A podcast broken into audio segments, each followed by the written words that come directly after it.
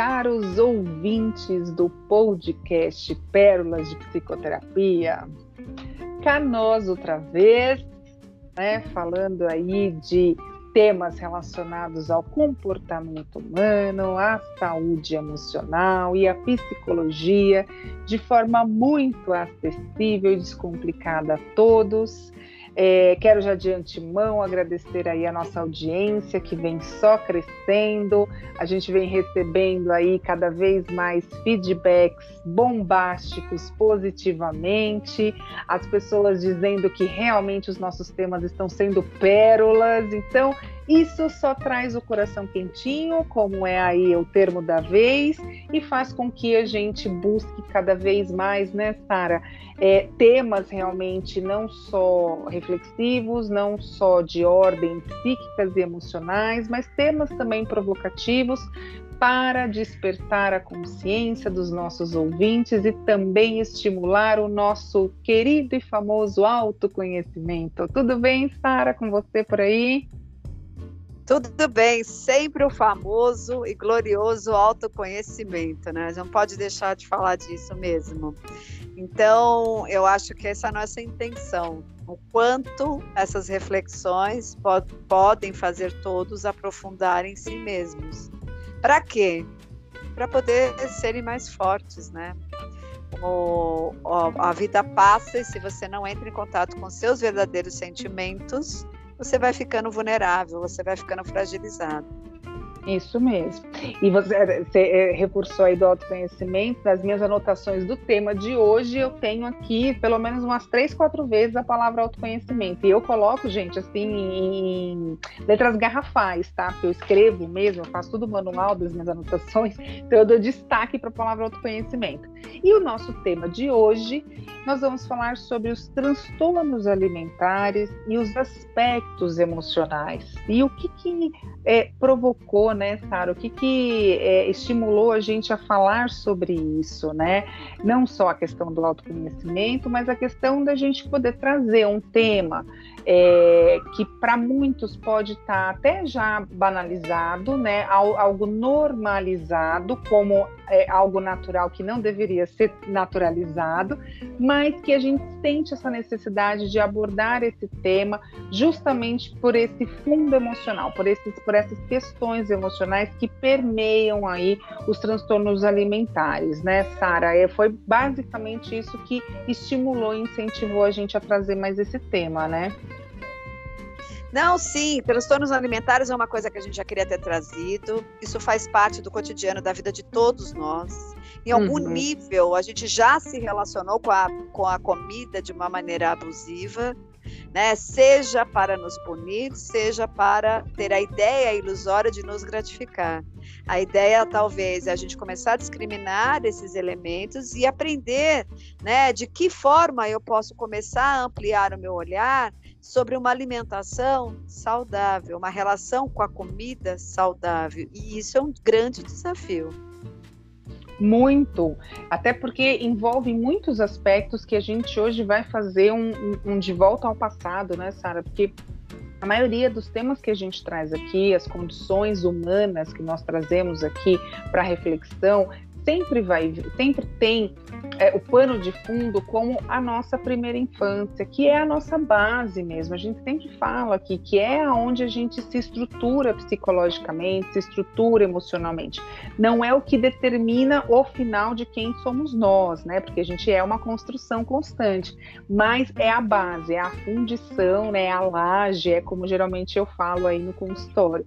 Então, para a gente já começar a entender aqui, Sara, eu vou começar a definir definir, a trazer aqui muito né, assim, pincelado, é, mas é, é, objetivo, os três principais transtornos, os clássicos dos transtornos alimentares, que todo mundo aí, muito provavelmente, já deve ter ouvido falar em algum momento, ou até conhece alguém que tenha esse tipo de transtorno. Lembrando que transtorno ele é a reunião de vários sintomas, a reunião de várias questões, né? Por isso que tem aí a palavra transtorno. Então nós temos aí a compulsão alimentar, que são as, a, o indivíduo ele tem uma tendência a ter literalmente ataques a alimentos extremamente calóricos por um curto espaço-tempo aí, mais ou menos de 20 a 40 minutos. Ele consome nesse, nesse curto espaço de tempo, né, nesse tempo é, é muito curtinho, ingerindo aí numa média de 2.500 a 10.000 calorias. Segundo os especialistas, esse, esse tipo de caloria aqui é esses qualquer big lanche da vida aí que geralmente a gente ingere. É, não é só a lata de leite docinho, não, que geralmente o pessoal gosta, né? Do leite condensado, você está falando? Pois é, não é só ele que tem esse, essa bombástica, né? São esses lanches mais é, é, volumosos, né? e aí. Os fast foods, né? Por exemplo, o Big Mac, a gente sabe que chega a duas mil calorias um sanduíche, né? Isso. Próximo aí. Isso, é isso mesmo. Então, assim, você imagina, é, e é diferente, tá, gente, de da gente ir lá no drive-thru, ir lá na lanchonete, lá no, né, no, no McDonald's, tá, ou em qualquer, outra, ou qualquer outro lugar, e consumir esse tipo de lanche. Ai, Viviane, está querendo dizer então que eu sou compulsivo? Não, a gente vai trazer aqui a diferença. A questão é essa compulsão alimentar, consumindo essas calorias absurdas em pouco tempo, ela é muito idêntica à compulsão das drogas. Por quê? Porque não tem uma saciedade. Então, uma coisa é eu ir comer por um certo prazer, porque hoje eu estou afim de um hambúrguer, hoje eu estou afim de um fast food, é, porque eu gosto, porque me, né, assim, me faz bem no sentido de, puxa, é um alimento que é gostoso para mim, que é prazeroso. Na compulsão alimentar já não existe esse prazer com essa consciência, existe a busca da saciedade, mas não se tem a saciedade. Então, assim, na, na, na questão da compulsão da droga, por exemplo, quanto eu vou ingerir um tipo, um, uma quantidade específica de droga. Naquele primeiro momento, aquela, aquela quantidade ela vai me dar o twin, né? Vai bater lá geralzão em mim. Quando eu começo a consumir ela, o meu sistema vai acostumar com aquela quantidade e aí não vai ser mais o mesmo efeito do primeiro twin que eu tive. Eu tenho que fazer o quê? Consumir mais quantidade de droga. Na compulsão alimentar com, com os alimentos é a mesma coisa, é o mesmo mecanismo. Então, assim, Quer dizer, a compulsão sempre... alimentar é um dos aspectos de vários, vários né, outras facetas dos transtornos dito alimentares. Então a compulsão ele pode ser um dos mais clássicos. É aquela forma de você se alimentar de uma maneira inadvertida, por uma compulsão, por um impulso, né, que você não ganha tempo de criar uma reflexão e você é tomado pelo desejo de comer coisas altamente calóricas num curto espaço de tempo, que eu acho que tem até aí um estudo falando, né, qual é o tempo que dura é, é, aquela, aquele ato de loucura, né? Parece que é, significaria, pelo que eu estou entendendo, aquele ato de loucura. Deu de 10 a 20 minutos, eu vou lá e devoro algo que eu não imaginava fazer, mas eu faço isso de uma maneira obsessiva e inconsciente. Seria isso? Isso, isso. Você trouxe até a palavra obsessiva. A, quando a gente fala de compulsão, e aí compulsão para qualquer outro tipo de compulsão, compulsão ao sexo, compulsão às drogas, compulsão à compra, compulsão a qualquer outro tipo de vício, né? Que a gente já até falou aqui, né, Sara, alguns episódios anteriores sobre o, os vícios. É, ele está relacionado, até, ele tem até um mecanismo muito parecido com o toque, com o transtorno obsessivo compulsivo, que é justamente exatamente isso, eu não tenho o controle. Então, lá no, nesse estudo, eles colocam lá de 20 a 40 minutos que acontece essa loucura, esse tanto que eles chamam de ataque mesmo, porque a pessoa, como você falou, é tomada, né? Ela realmente sai fora dela e ela se vê nessa necessidade de consumir algo para saciar, mas ela não consegue saciar. Então, a insatisfação, a insaciedade é uma característica muito é, é, clássica, muito é, crucial na compulsão alimentar. Né? Então, assim, é, ela vem antecipada de uma ansiedade né, para esse consumo calórico. No consumo se dá o prazer com a ilusão do saciar. Porém, logo após a ingestão desse alimento, se tem a culpa, mas não é a culpa punitiva como na bulimia, por exemplo, que eu vou também trazer já já já sobre a bulimia. Então, por isso, essa tenden a tendência da, do compulsivo alimentar vai para a obesidade. Então, quando a gente fala da obesidade, está tratando a obesidade, o primeiro, o primeiro aspecto da obesidade foi a compulsão alimentar. A pessoa foi tomada por essa compulsão, e aí é onde, justamente por conta desse curto espaço-tempo e em razão dessas altas, é, esses altos é, alimentos. Gestão né? de calorias. Gestão de calorias. de calorias. Mas lembrando também que nem todo obeso tem a compulsão alimentar. Exato. A compulsão alimentar é um dos aspectos que, po que podem, e, e, é meio óbvio de prever, né? Vai levar do sobrepeso a uma obesidade e até uma obesidade mórbida. Principalmente se o indivíduo não para para tratar essa compulsão que o toma, porque na verdade os complexos nos tomam, né? Então a gente Sim. muitas vezes não tem o controle até tomar consciência né, e querer fazer um trabalho por isso. Então, esse é um dos aspectos, né? Isso, a, o tanto... alimentar. Isso, tanto que na, na, na para a obesidade, por exemplo, a compulsão é essa necessidade quase de que ficar 24 horas por dia comendo, né? Na anorexia, por exemplo, eu já fico o contrário, eu fico 24 horas em jejum, sem realmente nada, né? No máximo eu chupo um gelo, né? Chupar gelo, para quem é anoréxico, é muito natural, é o alimento mesmo que vai né, para a pessoa só ter a, assim, a, a, ideia ali, né, ter a ilusão de que não, eu estou me alimentando de algo. Aí a gente vai para a bulimia. A bulimia nervosa, ela tem a necessidade da ingestão de calorias, porém, nesse caso, tem a culpa e aí a punição. E aí a punição para eliminar o alimento ingerido né? E vai por meio do vômito ou por meio de uso de laxantes, né? Então, assim, a pessoa come, ela não tem a compulsão, ela come, fica naquela coisa do exagero, né? Porém, ela olha e fala, puxa, eu não devia ter comido. Então, é na lata, assim, ela terminou de comer, que ela vai também pela busca do prazer, mas ela terminou de comer, já vem a culpa de não devia ter comido. E aí ela vai e, e faz a autoindução, né, para eliminar aí essa, é, é, esse alimento. Então, também tem aí um, um, sofrer, né? Tem um sofrimento aí, tem realmente uma coisa muito culposa. Componente de punição, componente de punição. Isso, de, mu de muito de purgatório mesmo, assim, de, né, da, daquela coisa de se chicotear mesmo. Já na anorexia, a gente está falando de perfil perfeccionista. Então, é um indivíduo em que ele tem a tendência a sempre se auto-superar chegando à perfeição. E aí, nesse caso, a perfeição para ele é não comer para conquistar um corpo esquelético, quase cadavérico.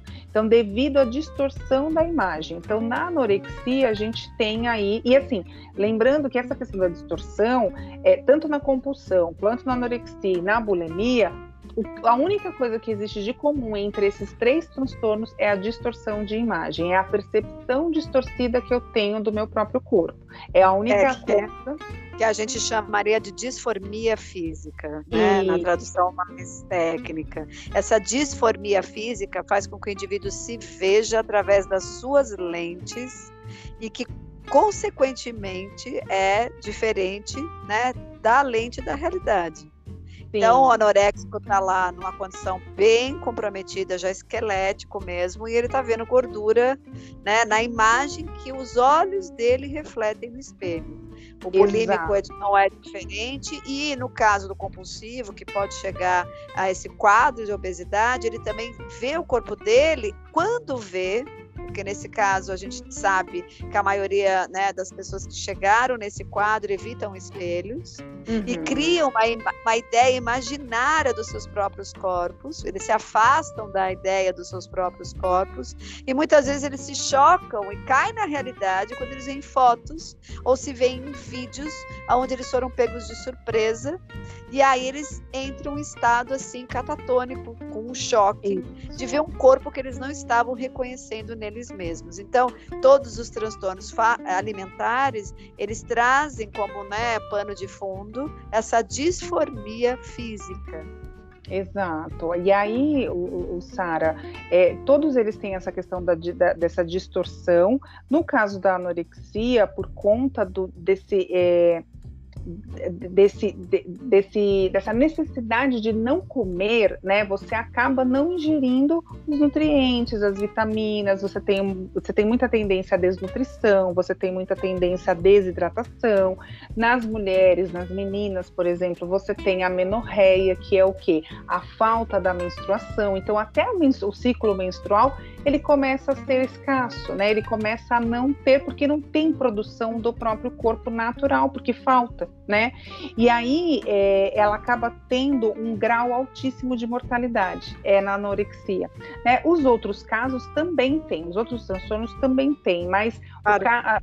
o, o grau de mortalidade acaba sendo muito mais alto na anorexia, infelizmente, pela falta mesmo da ingestão do que é básico para a gente sobreviver. E aí você falou dessa questão né, da disformia, a neurociência ela explica isso, né, Sara? Ela diz que a gente não tem acesso à realidade como ela é de fato, né? E sim a gente acessa a realidade pelos nossos sentidos, ou seja, as informações são agrupadas com o estoque de experiências que a gente já tem, com o contexto em que a gente vive. Então, a maneira como a gente percebe o mundo é influenciada pelas nossas experiências e o contexto que a gente está vivendo naquele momento. Então, a nossa percepção do próprio corpo, é com essa base estruturada, se relaciona totalmente com um aditivo crucial dos tempos da humanidade à cultura, que aí isso é uma outra questão. A neurociência também fez um estudo, Sara, uma, uma pesquisa que eu achei bem interessante e vou trazer aqui rapidamente, que é, eles colocaram dois grupos. O grupo em que se você vai explicar isso um pouco mais para frente, em que se intitulava saudável e o grupo que não se intitulava tão saudável, né? E aí depois a gente vai trazer o que, que realmente é o saudável, o que, que é, o que, que não é o saudável. E aí eles se colocaram diante de uma porta numa certa distância e aí a pergunta do estudo era para os dois grupos. Vocês se enxergam, vocês acham que vocês passam por aquela porta? Todos os grupos relacionados, os dois grupos relacionados ao outro, né? O saudável, todos eles conseguiam olhar e falar: não, eu passo por essa porta e todo mundo aqui também passa por essa porta. No grupo do não saudável, eles entendiam que o, os outros conseguiriam passar pela porta, mas quando chegava neles, não, eu não consigo passar pela porta.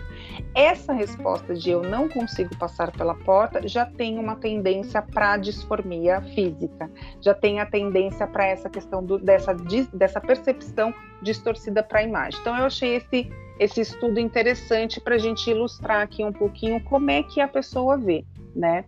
Ou seja, para eu entender, todos poderiam passar pela porta mas a ideia que as pessoas não saudáveis, no grupo não saudáveis tinham, sem passar pela experiência, é que eles não eram capazes de atravessar a porta, é isso? Isso, isso. Quando, assim, o mesmo grupo não saudável, eles olhavam, tipo, eles entendiam que, ah, todos podem passar, mas quando chega em mim, porque como tem uma questão da, da, da, da distorção da própria imagem, então quando chega em mim, eu não consigo passar. Eu, eu entendo que o outro consegue, mas eu não. Justamente por essa distorção da imagem que Já que você tem uma identidade, né, de ter, ser um problema, a idade, identidade de ter alguma questão, né, que diferencia ele do saudável. Então ele cria uma disfunção, uma disformia, uma falta de visão de realidade que ele é tão capaz quanto o outro Isso. de passar pela porta. Exatamente, é isso mesmo. E aí, assim, como a neurociência explicou, a gente não vê a realidade como de fato ela é, a gente vê baseado pelo estoque de informações que a gente já tem. E aí, da onde que a gente vem com esse estoque de informação, né, Sara? Agora é a sua parte, porque eu já falei um monte aqui. Não, eu, eu acho que você era a nossa intenção, pelo menos de início, já trazer e discriminar, né? Quais eram os aspectos mais clássicos do transtorno alimentar, né? Hum. Como eles se apresentam. Por outro lado, eu acho importante, a gente estava discutindo aqui antes da gravação, falar é, do fundo psíquico, né? Dos aspectos psíquicos que dão liga para que esses transtornos se desencadeiem, né?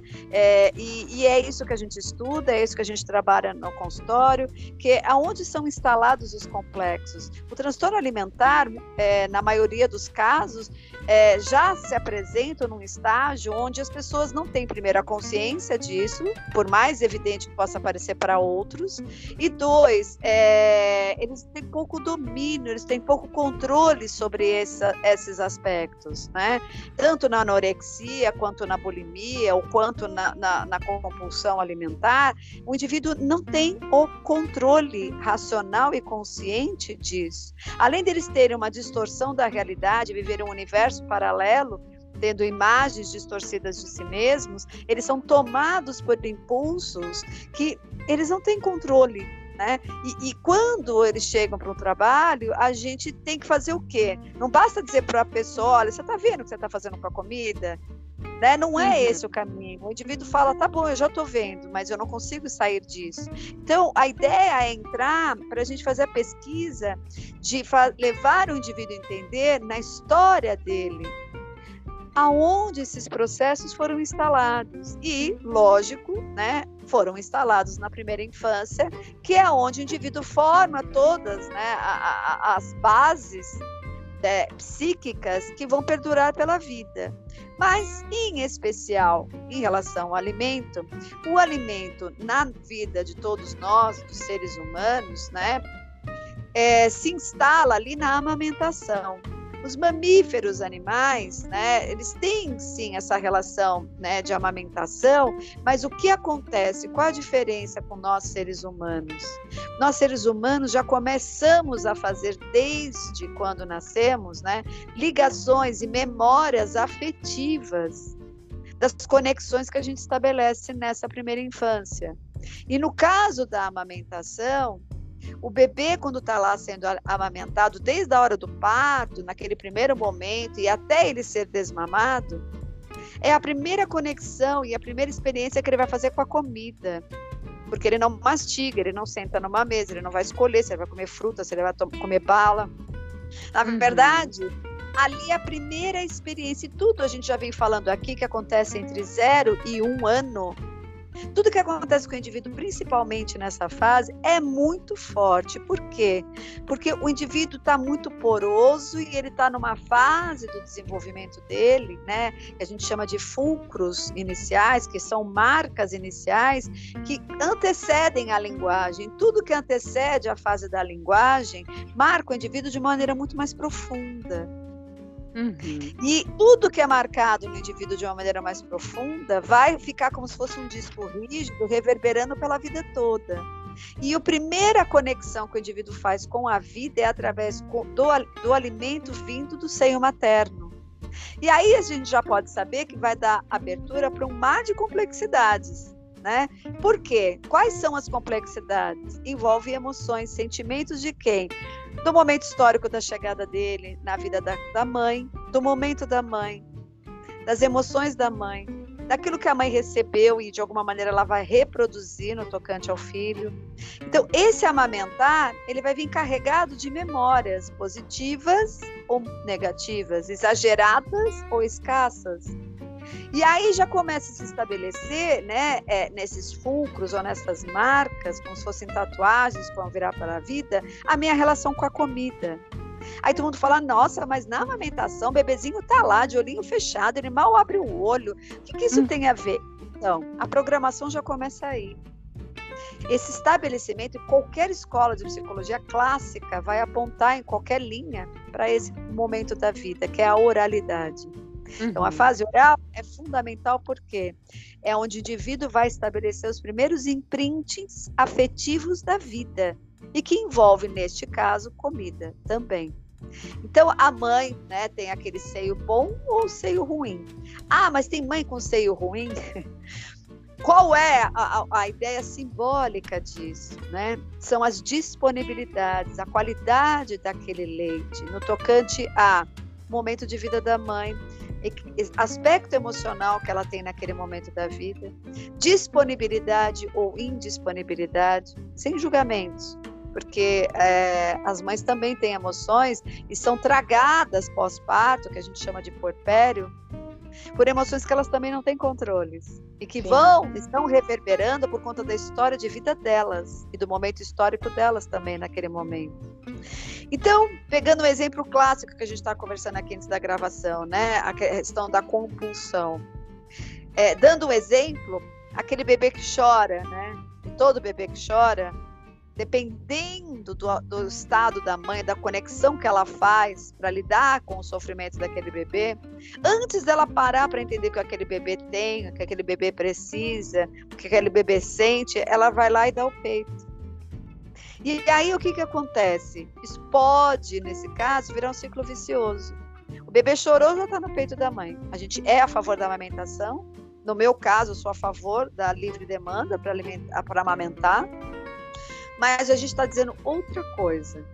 O alimento ali pode já entrar com uma conexão que o indivíduo vai fazer de que todo sofrimento requer comida necessita ser saciado né, de imediato por um alimento que vai trazer um conforto, que vai tirá-lo né, daquela sensação desconfortável. Às vezes o bebê precisa trocar uma fralda, às vezes o bebê está com uma cólica, às vezes o bebê está enjoado porque está com sono. Não importa, o uhum. peito está lá. Qual que é a associação né, imediata que vai se conectando ali?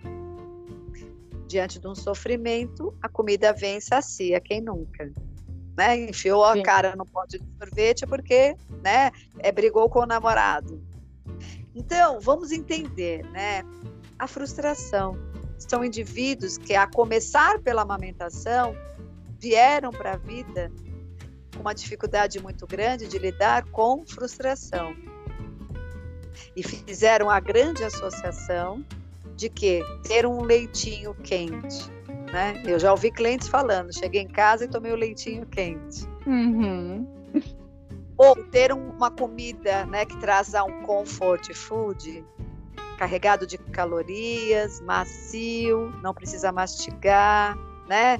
É, saboroso, temperado, faz com que eu me sinta naquele momento né, saciado, cheio de calorias e deixa eu, né, deixa o indivíduo é, com o estômago né, cheio, a pancinha cheia, e aí ele vai descansar.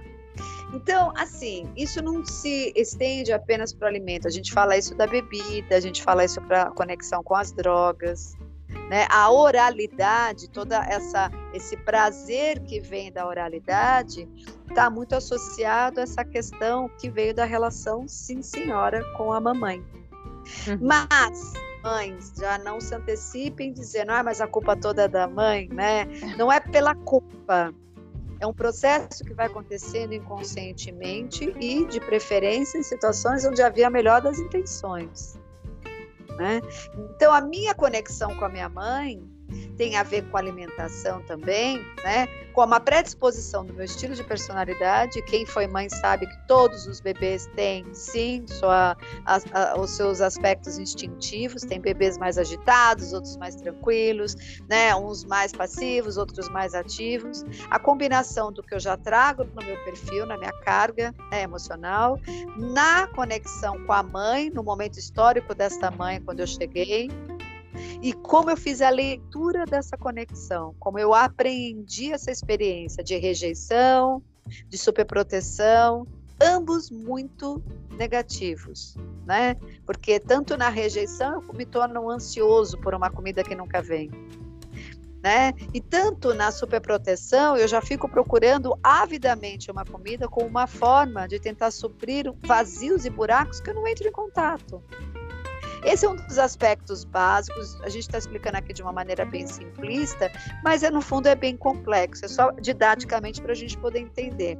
Porque Sim. o que a gente está buscando até através desse episódio para falar de um tema tão profundo que tem tantos aspectos. A gente estava conversando aqui antes, né? Como que a gente consegue fazer uma leitura da relação afetiva, porque a comida tem a ver com afeto né? Isso é, não existe dúvida, né? Comida e afeto. Ninguém vai lá para se alimentar e diz: olha, já são três horas da tarde, então eu vou lá tomar o lanche da tarde, eu vou comer tantas gramas de proteína, tantas gramas de né, carboidratos. Eu até acho né, que pessoas com necessidades especiais acabam fazendo essa conta, né? Mas dieta ou que estão sendo orientados para uma dieta específica, mas a conexão que a gente faz com a comida tem a ver com as ligações afetivas. Tanto que as mesas dizem isso, os bares falam disso, né? Vamos falar, vamos tomar um café para nos encontrarmos, né? Vem aqui na minha casa comer um pedaço de bolo porque é seu aniversário. Qualquer coisa que envolva comida, alimento, está envolvendo afetos. Uhum. E o que a gente estava falando antes daqui da gravação, que a ideia é também trazer o que seria uma conexão saudável, lembrando que a ideia da gente fazer do caminho da comida, ela tem a ver com a fome, a saciedade e a nutrição. Quando a gente fala em fome, será que quando a gente fala da fome no sentido uh, subjetivo, não é só a fome de comida, é a fome do quê? Né? Quando eu estou comendo, muitas vezes eu não estou comendo pelo alimento, eu estou comendo pelo desejo, né? Ou pela fome de muitas coisas que podem estar envolvidas no ato de eu comer. A saciedade, dependendo da voracidade, porque a voracidade faz com que você coma comida numa rapidez que você não dá tempo para o cérebro, né, te avisar que a saciedade já deu. E aí é o indivíduo, né, que está totalmente também distorcido de uma realidade do que seria a saciedade. E essa coisa da nutrição é eu ficar tão ligado à ideia de só botar para dentro uma comida que me cale os desejos, que me cale a tristeza, que me cale a frustração, que eu não percebo que nutrientes eu estou envolvendo no ato de me alimentar. Uhum. Então, quando a gente pensou né, em fazer essa dinâmica entre fome, saciedade e nutrição, a gente está buscando entender, através desses três aspectos, aonde você encontra o teu equilíbrio. Porque tudo que você coloca pela boca por uma fome desmedida, por uma saciedade não entendida e por uma nutrição mal feita, vai te agredir vai entrar numa conexão, né, de agressividade, né, e de ameaça ao seu corpo, seja pela obesidade ou seja pela anorexia, ou, né, o indivíduo anoréxico, o indivíduo que não coloca nutrientes suficientes para poder fazer a manutenção de vida. Então, como Freud gostava de falar sobre pulsão de vida ou pulsão de morte, o ato de se alimentar é trazer vida para dentro do seu corpo e para a sua vida, para fazer a manutenção, para que você se mantenha, né, vivo, uhum. né, e, e saudável, para fazer a manutenção do teu corpo biológico.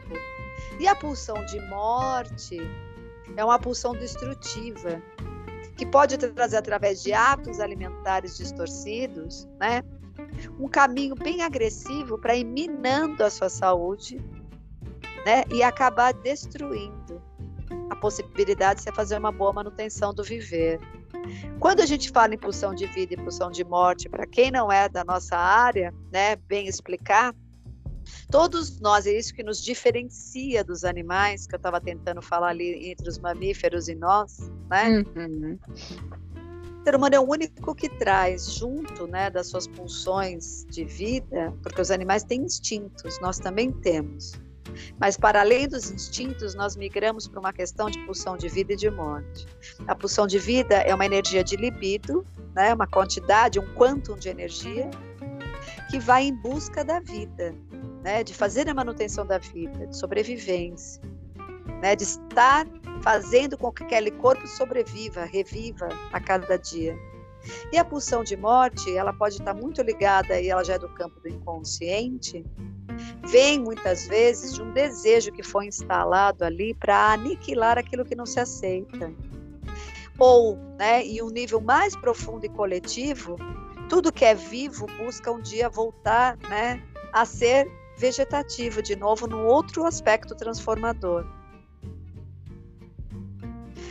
Então, é, para transformar, há de morrer. Só que a vida acontece de uma maneira saudável no equilíbrio dessas duas potências. A gente não vai se livrar da pulsão de morte,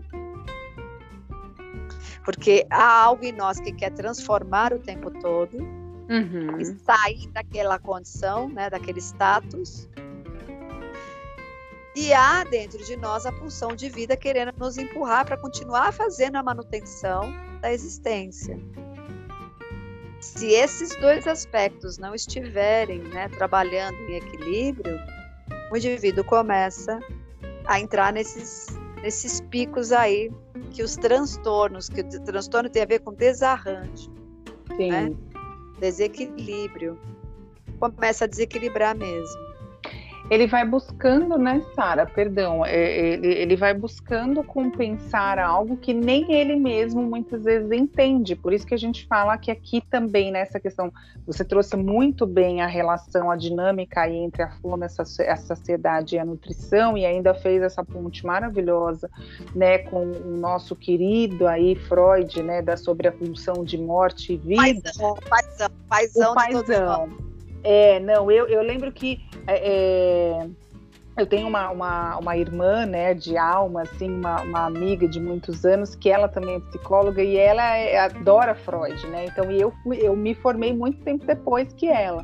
E aí, quando eu tive a primeira aula de Freud, né, eu olhei e falei assim, agora eu entendo porque que, a, né, porque que a minha amiga gosta tanto de Freud. Então, assim, eu bato cabeça para Freud, né, embora eu, eu tenha algumas identificações com ele, mas eu tenho muito mais com outras vertentes, né? Mas ele é, ele foi mesmo, não é à toa que ele é o pioneiro aí, que ele realmente desbravou e abriu a porteira aí dessa coisa da psicologia, de entender a gente nesse sentido.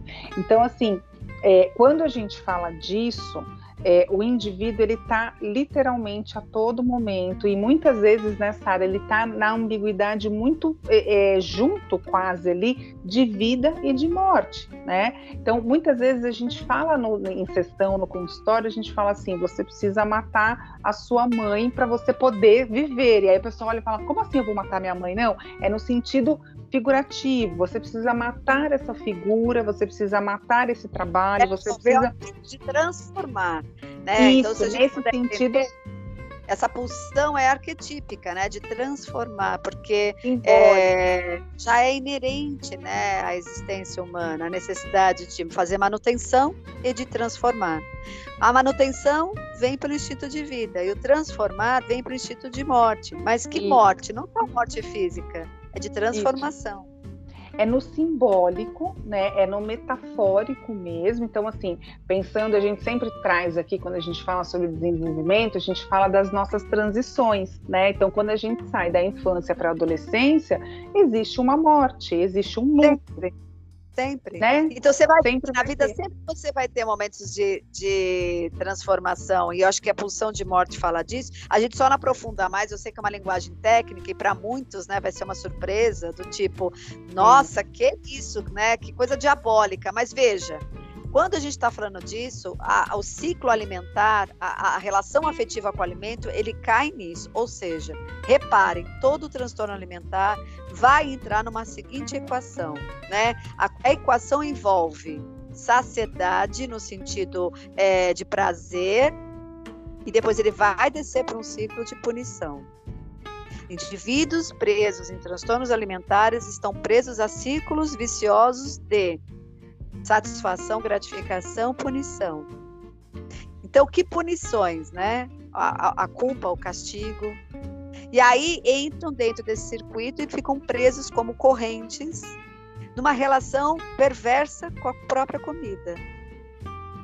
Né? E aí, qual é o grande caminho para começar? Você fala do autoconhecimento, sim, claro, mas para começar a, a, a, quebrar um pouco com esse lacre, primeiro tomar a consciência. Uhum. Não que eu tô gordo, nem que eu tô magro, não que eu sou abusado, que eu sou abusada. Isso tudo é julgamento e não serve de nada. Olhar para o fenômeno. Qual é o fenômeno? Há algo em mim que eu ainda não nomino que me coloca dentro de um ciclo vicioso que eu já percebi, que eu já reparei, que eu fico presa entre a gratificação, fazendo uso da comida para saciar necessidades e desejos que não é só de comida, e na sequência eu uso qualquer tipo de punição para isso. O anoréxico, ele já tem uma barreira outra, que a, a gratificação dele já é mais perversa ainda de ficar na meta inatingível. Tanto que grupos aí é, marginais da internet que acessam muitos jovens que ainda estão na formação de identidade, consequentemente, de identidade, né, de, de se perceber né, fisicamente, se instituir fisicamente, e estão muito vulneráveis aos julgamentos, né, aos imprints, aos valores, ser reconhecido ou não reconhecido, valorizado ou não valorizado, eles vão exatamente nesse ponto. Eu já atendi clientes jovens em consultório que vieram me contar com medo muito grande de que estavam revelando um segredo muito grande de que eles participavam de grupos onde haviam metas no dia para que eles se alimentassem davam dicas de como sapear ali com os pais, com a família, para que ninguém percebesse né, que eles não estavam se alimentando daquilo que era dado para eles. Mas eles tinham uma meta. Então, quando eu recebi uma cliente dessas, até antes da pandemia, ela dizia, né? A minha meta naquele dia, eu só poderia comer uma maçã. Enquanto isso, ela tapeava a família como? Ela se livrava da comida. Sim. Pelo lixo, várias coisas. Ela desbugalhava a comida e, separava em lixos para achar que tinha comido só aquilo era um restinho. Olha, o que não faltava era estratégia. Então, esse tipo perfeccionista, eles de alguma maneira se gratificam pela meta alcançada. Mas depois, essa questão da punição deles, se eles não atingem essa meta, então de uma maneira bravamente. Né? A coisa do chupageiro, então da água, ok, mas a punição de alguma maneira é sempre sentir e achar que é inadequado. E agora eu sinto te informar a gente vai ter que ir para as considerações finais e com certeza a gente vai ter que abrir um outro episódio, Vivi, porque é muito assunto. Falar de comida, transtorno alimentar, não tem jeito, é isso mesmo, é para não cansar os nossos ouvintes. E assim, Sara, a gente tentou, né, é, não ser tão técnico, né, não ser tão ter, trazer tantos termos técnicos. Eu acho que esse foi o episódio em que mais a gente trouxe a psicologia, assim, tão mais ou menos complicada, né? Eu comecei o episódio falando que a gente traz de forma descomplicada, mas é um, um, um assunto muito delicado. É um assunto que realmente é, é é muito difícil até para a gente começar a abordar no consultório, né, Sara? Quando vem essa demanda para nós, no sentido assim, não dá para você falar logo na primeira sessão ou no primeiro mês de sessão que a pessoa está num, num, transtorno por conta do que ela recebeu lá quando criança, porque ela não consegue ter ainda essa cognição no sentido de é, abertura mesmo, no sentido de permissão com ela mesma para entender esse tipo de conteúdo. Então é muito delicado para a gente também trabalhar, por isso que existem muitos especialistas mesmo, né? Eu, por exemplo, não, não sou uma especialista nisso, mas eu tenho algumas, alguns pacientes que estão comigo, não pela questão de obesidade, nem pela questão de corpo perfeito e tal, mas que permeia nas nossas conversas, vem essa questão. Você usou a palavra do inadequado, tem, eu ouço muito isso de que, ai, quando eu era criança eu ouvia que eu era inadequada, porque eu tinha um biotipo diferenciado da minha turminha ali de infância. Então, esta palavra também, biotipo, né, Sara, a gente precisa levar muito em consideração. Existem biotipos diferentes, né? E aí a gente está indo aqui pela questão social de novo, pelo olhar do externo, né? Mas eu poder entender, eu, eu acho que a gente tentou deixar aqui um pouquinho claro, mesmo na complexidade desse, desse tema, de que qual é a relação que eu tenho com a comida. E você falou dos mamíferos, nós somos o, o único mamífero que come realmente por prazer. Nem sempre a gente está comendo porque a gente tem uma fome né? A gente está comendo porque a gente está ou triste ou porque a gente outras fomes, é por outras fomes outras fomes, né? Ou porque ah, eu tirei zero na prova, ai, porque eu briguei com o namorado, igual você falou, né, de se enfiar num pote de sorvete, não porque nós vamos comemorar, igual você falou, ah, então assim, o que que, o que, que traz para a gente? O que, que é, é, é, na pandemia, por exemplo, trazendo aqui o cenário que a gente está vivendo um pouquinho ainda, que mais que a gente sentiu falta foram os almoços de domingo em família, por exemplo, né? De que você vai lá na casa do tio. É, eu, por exemplo, tenho uma, uma parte da minha família, por parte de pai, que no Natal, por exemplo, né? Assim, a gente tem né, o, o mais clássico é o Natal, mas a maioria dos almoços que a gente faz lá de comemoração e aniversário, eles são repletos de muita comida, tanto que a gente fica a tarde inteira sentada à mesa. E aí a gente conversa, a gente brinca, a gente ri, a gente tira sarro do outro, a gente gente chora, se emociona, mas a comida está sempre ali. Então, assim, a comida é nesse sentido que você bem trouxe do afeto, essa reunião com o outro, essa interação social com o outro. Então, que tipo de comida eu estou consumindo? Que tipo de relação eu estou tendo com essa comida? Esse, esse é o nosso papel hoje aqui, nessa parte 1 desse, de, desse episódio de transtorno, porque vai precisar mesmo ter o episódio parte 2 de transtornos alimentares, Sara. Quando você vai falar né, de autoconhecimento, o que, que isso tem relação? Se você percebe que você já tem um quê, um pé na cozinha de coisa mal resolvida com a sua alimentação, é uhum. interessante que dentro de um trabalho terapêutico, se você procurar, por exemplo, uma psicoterapia, você vai colocar esse alimento ali para ser observado e, e você vê o que é de subjetivo nele.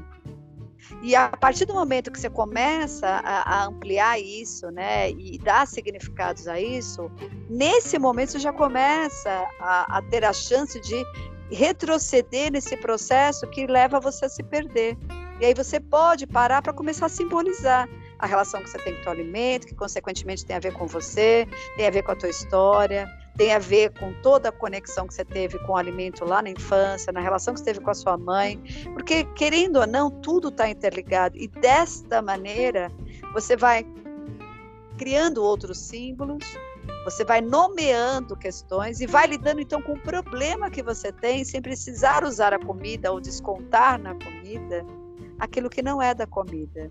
E aí talvez começar a fazer um outro caminho, uma outra ressignificação, né, para poder fazer uma relação mais saudável entre fome, saciedade e nutrição. É, realmente a gente vai precisar de mais episódio, tá claro, né? A gente já passou aqui dos nossos 45 minutos sagrados, então é, eu deixo aqui as minhas palavras com a promessa, né, Vivida, a gente fazer um outro episódio sobre transtornos alimentares, os seus aspectos emocionais, parte 2, porque a gente Sim. tem mais coisas para poder aprofundar nesse sentido. Esse é só o começo. Sim, a gente, por exemplo, não falou sobre a importância da educação alimentar, né? Então, assim, Tudo. isso vai cultural, tem o aspecto cultural, familiar, o quanto as ancestralidades atrás, né, conexões com a comida de uma maneira distorcida, enfim.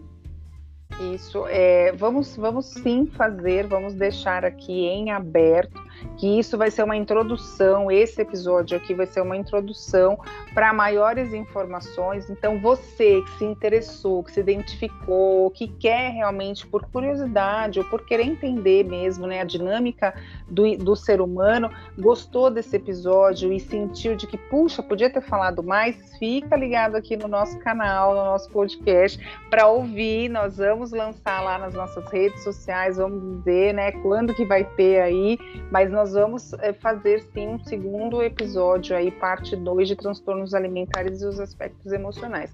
A gente precisa, né, Sara, começar a trazer à luz essa questão da relação com a comida com, e os aspectos emocionais. Isso é crucial, é inerente ao nosso autoconhecimento. Aguardem então breve novidades. Beijos a todos, boa semana, boa semana, Vivi. Boa semana aí também, boa semana a todos. Beijos, até.